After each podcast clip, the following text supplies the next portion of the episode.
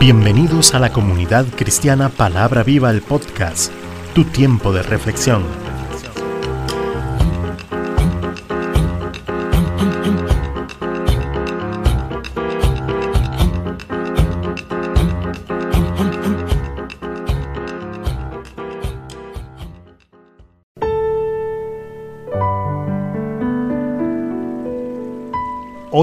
Con José Alberto Delgado.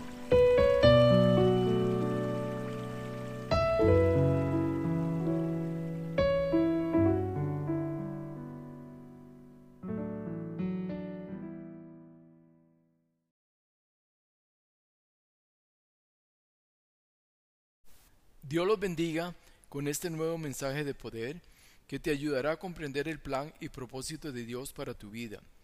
Solo debes disponerte y dejar que el Espíritu Santo trabaje en tu vida renovando tu corazón.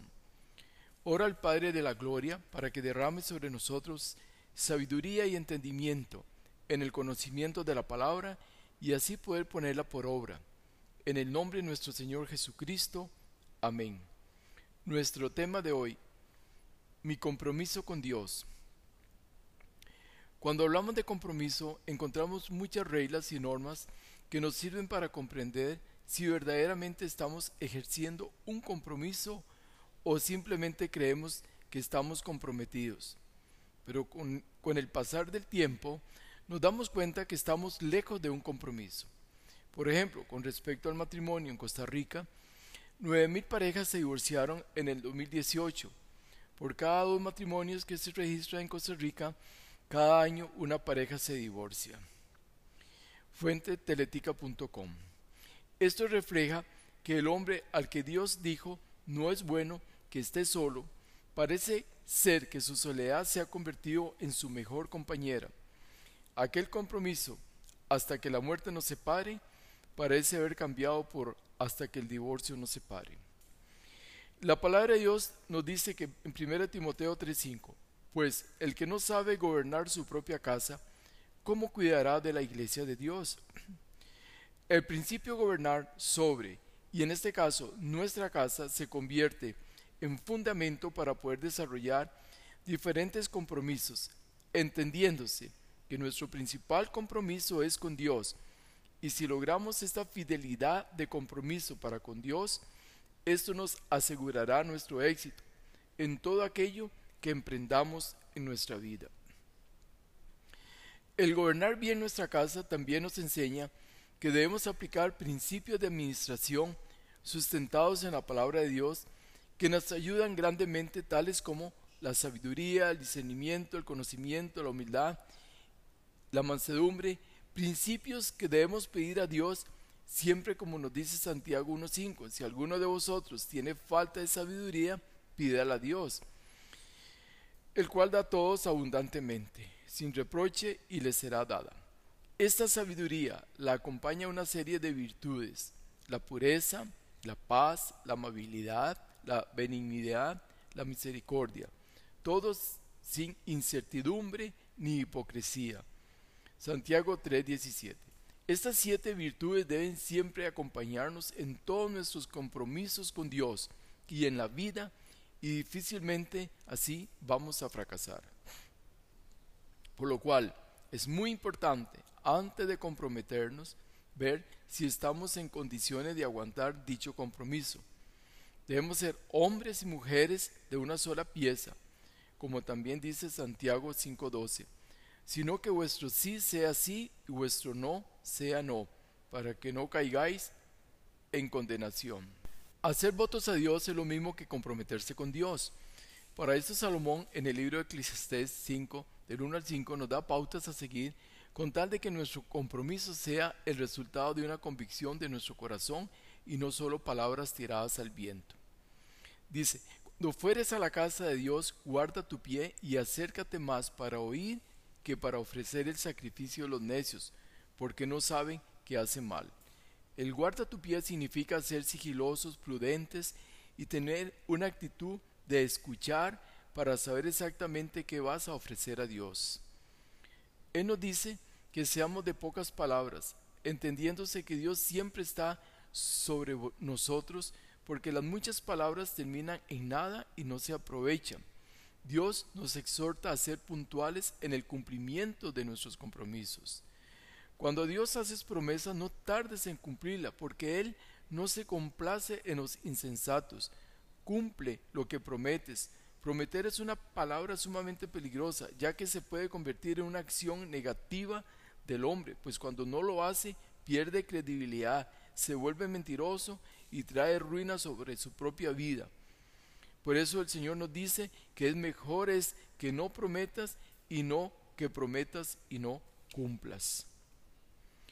Uno de los casos más sobresalientes en la palabra de Dios de sinceridad y compromiso lo encontramos en el libro de Ruth capítulo 1, cuando las dos nueras de Noemí quedan viudas y esta mujer le dice a sus nueras que pueden volverse a sus tierras natales, ya que quedaron libres de compromiso, pues Noemí no tenía más hijos para que las tomasen como esposas, según la costumbre judía.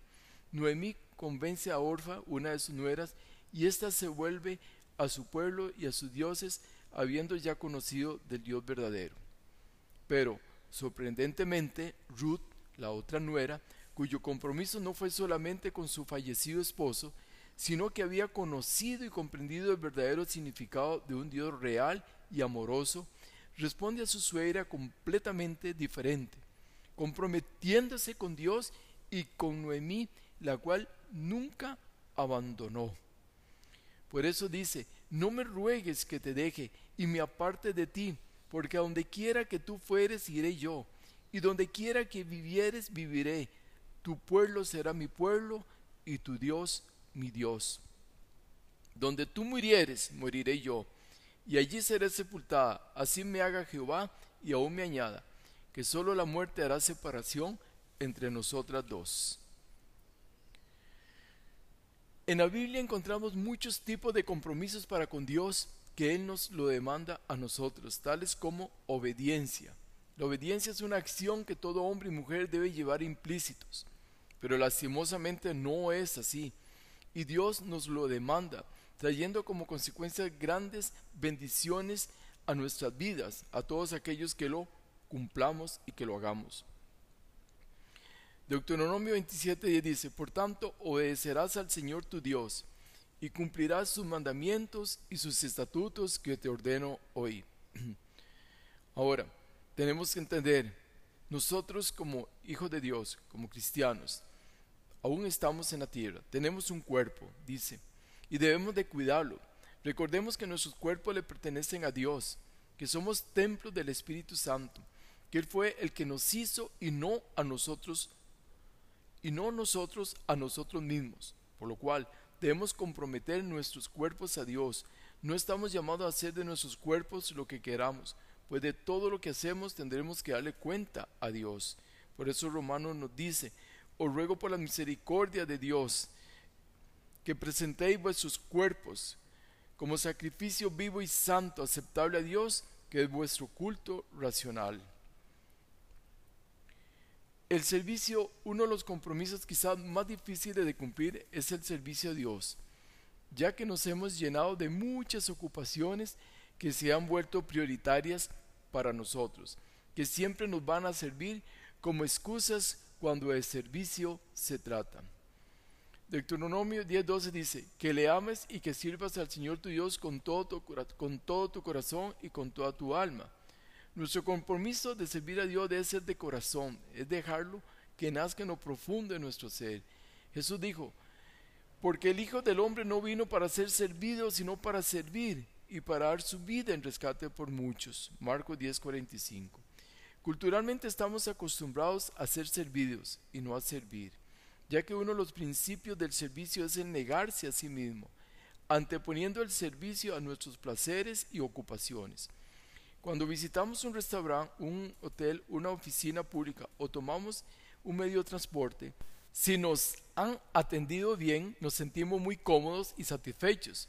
Cuando el servicio ha sido a nuestro favor y de lo contrario, empezamos a discutir, a hacer comentarios negativos y todo esto es porque el sistema social así lo ha establecido, no así la palabra de Dios. Para servir a Dios es necesario desprenderse de todo aquello que quita el primer lugar a Dios. Samuel dice en, 1 Samuel 7:3, el Señor nos exhorta a dejar toda idolatría y todo Dios ajeno y que preparemos nuestro corazón para servirle a Él. El desprenderse para poder servir a Dios es uno de los obstáculos mayores que encontramos hoy día, ya que son pocos los que están decididos a dejar todo aquello que nos quita ese primer lugar para Dios.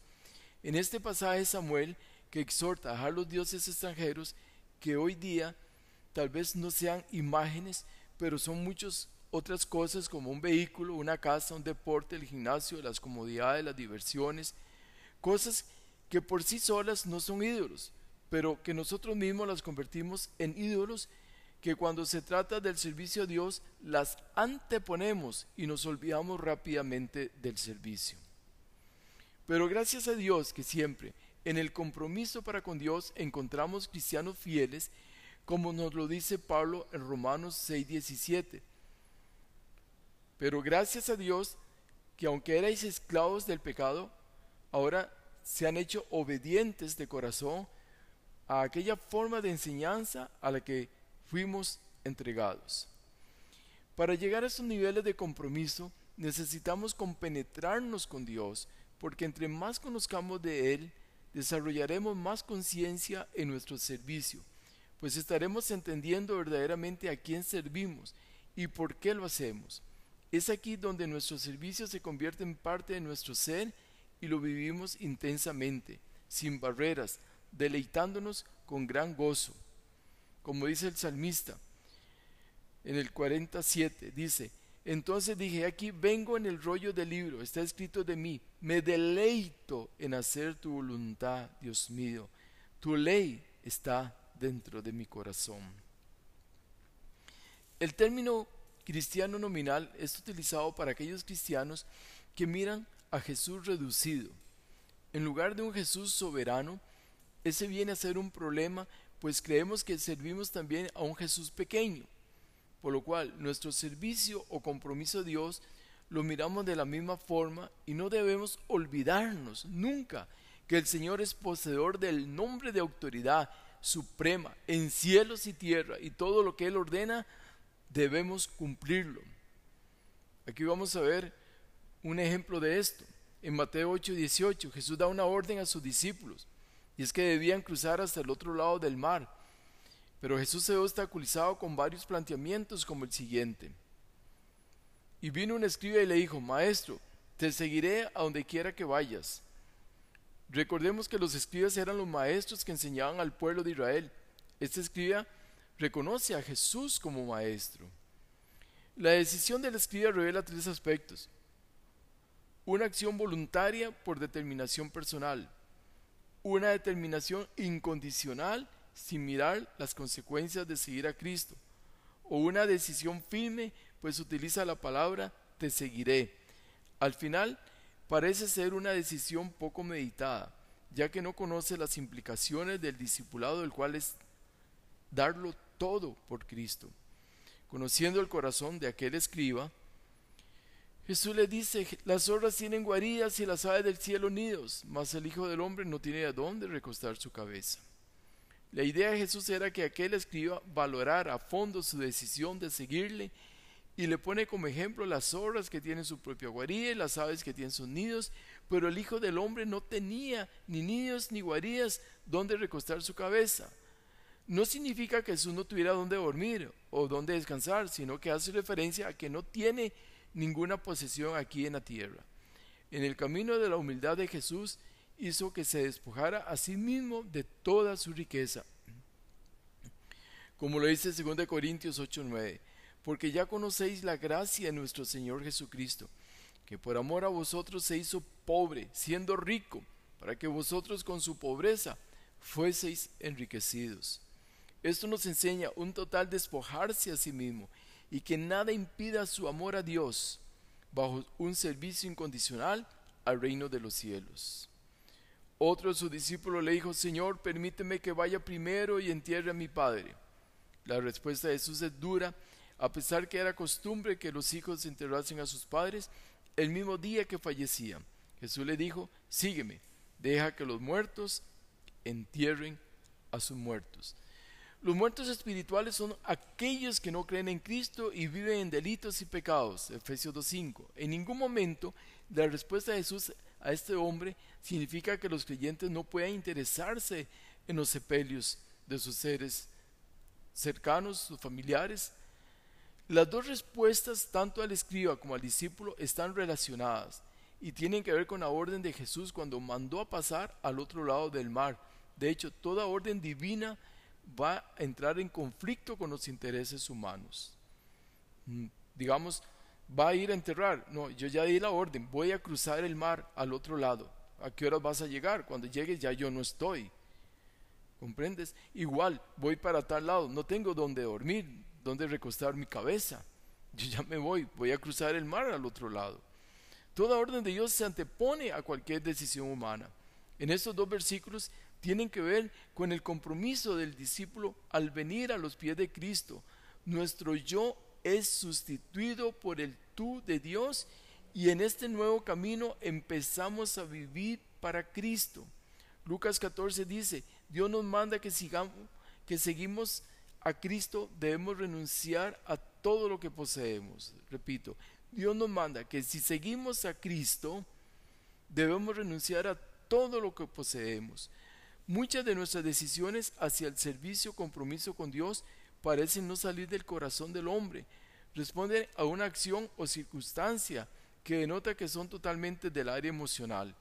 Y las decisiones que provienen de las emociones no prevalecen, se desvanecen rápidamente. Veamos el ejemplo de Pedro. Juan 13, 36 al 38. Pedro quería seguir a Jesús donde fuera, pero Jesús se lo negó. Pero responde de una manera que pareciera muy decidida, mi vida pondré por ti. Pero Jesús le responde, tu vida pondrás por mí. De cierto, de cierto te digo, no cantará el gallo sin que me hayas negado tres veces. Jesús con su respuesta directa le dice, tu vida pondrás por mí. ¿Vas a poner tu vida por mí? No olvidemos que en nuestras decisiones hay un Dios que todo lo escudriña, por lo cual si nuestras decisiones o compromisos para con Dios no provienen de lo profundo del corazón, no valen de nada. Son simples emociones que no van a prevalecer. Debemos aprender a seguir a Dios sin condiciones, como el caso de Leví, hijo de Alfeo. Marcos 2.14, Jesús viendo a Leví le dijo, sígueme, y levantándose le siguió. Observemos, Jesús solo le dice sígueme, ni siquiera le da condiciones ni promesas. Y la respuesta de Leví fue inmediata, se levantó, dejó todo y le siguió. Un acto poco común y digno de ser imitado, y más en estos tiempos donde luchamos contra tanta corriente mundana. Termino con esta frase. Cuando estás rodeado de personas que comparten un compromiso apasionado en torno a un propósito común, todo es posible. Oremos. Dios eterno, enséñanos cada día a respetarte, temerte, reverenciarte y obedecerte en todos tus mandamientos. Sé mi Dios, que tú recompensas la buena conducta, castiga a los injustos y bendices a los que te obedecen, pues consideras la obediencia más importante que los ritos y los votos o compromisos. Quiero entrar en tu presencia para conocerte aún más y así comprometerme contigo, mi Señor. Enséñanos cada día a ser cristianos verdaderos y profundos en tu conocimiento y en tu verdad, sin temerle a las presiones de este mundo. Te pido por cada uno de los que me escuchan en este momento para que los atraigas a tu redil santo, para que también pueda llevar el mensaje de salvación a otros y que te sirvan de lo más profundo de sus corazones, que sean valientes y que no teman y que no antepongan nada cuando tú les digas sí. Todo esto te lo pedimos, Padre, en el nombre glorioso de nuestro Señor Jesucristo. Amén y amén. Les habló su amigo y servidor José Alberto Delgado desde el hermoso Valle Santa María de Oca, San José, Costa Rica, América Central. Hasta el próximo episodio, si Dios lo permite. Bendiciones. más allá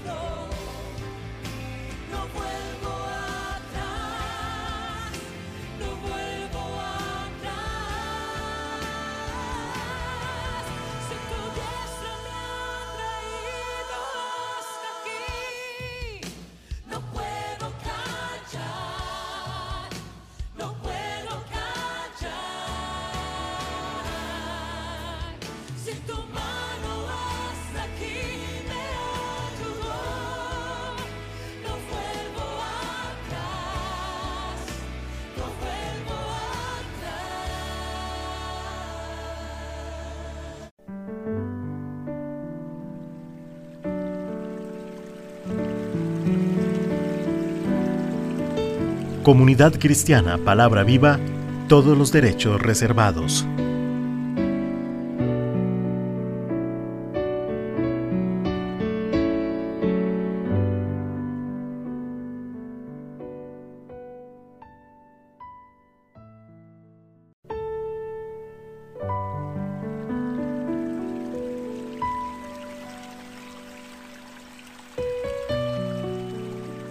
Gracias por escuchar este episodio.